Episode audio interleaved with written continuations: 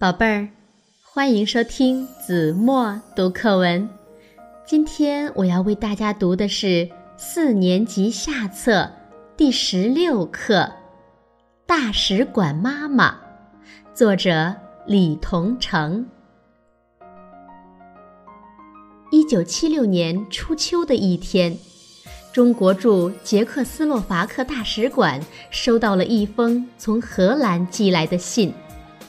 寄信人名叫陈小龙。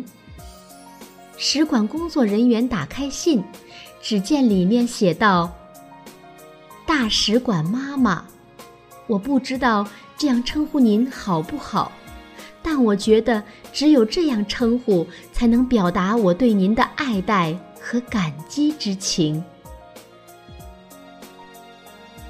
读着这封信。工作人员想起了十天前发生的一件事情。那天下午，大使馆突然接到布拉格机场海关的电话，说有一个中国公民在机场不吃不喝，只是流泪。由于他不懂外语，无法沟通，机场海关想请大使馆帮助安顿一下这个年轻人。大使馆马上派了一名叫屈红的工作人员赶去见那位年轻人。那人大约十七八岁的年龄，上身穿一件毛料中山装，下身穿一条破旧的灰色棉布裤，头发又乱又长，带着几分稚气的脸上流露出恐惧的神情。看到屈红，那人一把拉住他的手，泪水夺眶而出。屈红轻轻地拍着他的肩膀，安慰他：“别怕，别怕，我是中国大使馆的人，特地来接你的。”屈红问明了事情的原委，原来这位青年叫陈小龙，家住农村，要去荷兰找他的舅舅。他独自从上海乘飞机到布拉格后，要在机场逗留一天一夜，才有飞机去荷兰。由于他一句外语都不懂，看着同机的乘客纷纷离去，他呆呆地站在候机厅里，不知道怎么办才好。机场人员问他，他只是一个劲儿地摇头。后来。机场人员看了他的护照和机票，才知道他来自中国，要去荷兰。他们把他送到机场附近的一家宾馆里。可是他是第一次出远门，又不知道到了什么地方，也不知道机场为什么这么安排。越想心里越没底，既不敢吃，又不敢喝，只是偷偷的掉眼泪。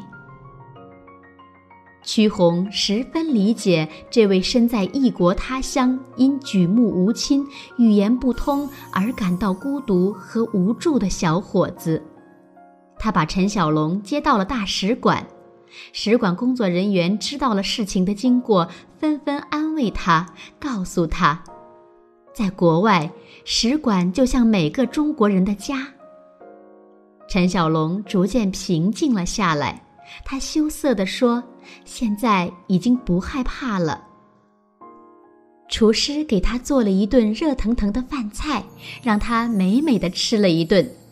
饭后，理发师傅给陈小龙理了一个青年头，使馆还让屈红给他买了一条新毛料裤子，叫他换下那条破旧的棉布裤。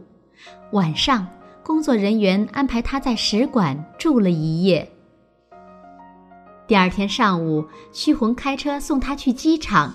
临走前，工作人员握着他的手说：“小伙子，好好干，记住，什么时候都别忘了自己是中国人。”陈小龙不知怎么感谢大家好，他朝大使馆深深地行了一个鞠躬礼，然后钻进车门，双手抱头，哭了起来。到荷兰后，我向舅舅舅妈讲了大使馆对我的一片热忱，说着说着我就流泪了，他们的眼睛也湿润了。上学的时候，我读过方志敏烈士的《可爱的中国》，当时由于年幼，缺乏切身的体会，对祖国的可爱总觉得朦朦胧胧。这次来到国外，中国大使馆的爱迎面向我扑来，我才真正懂得了中国的可爱。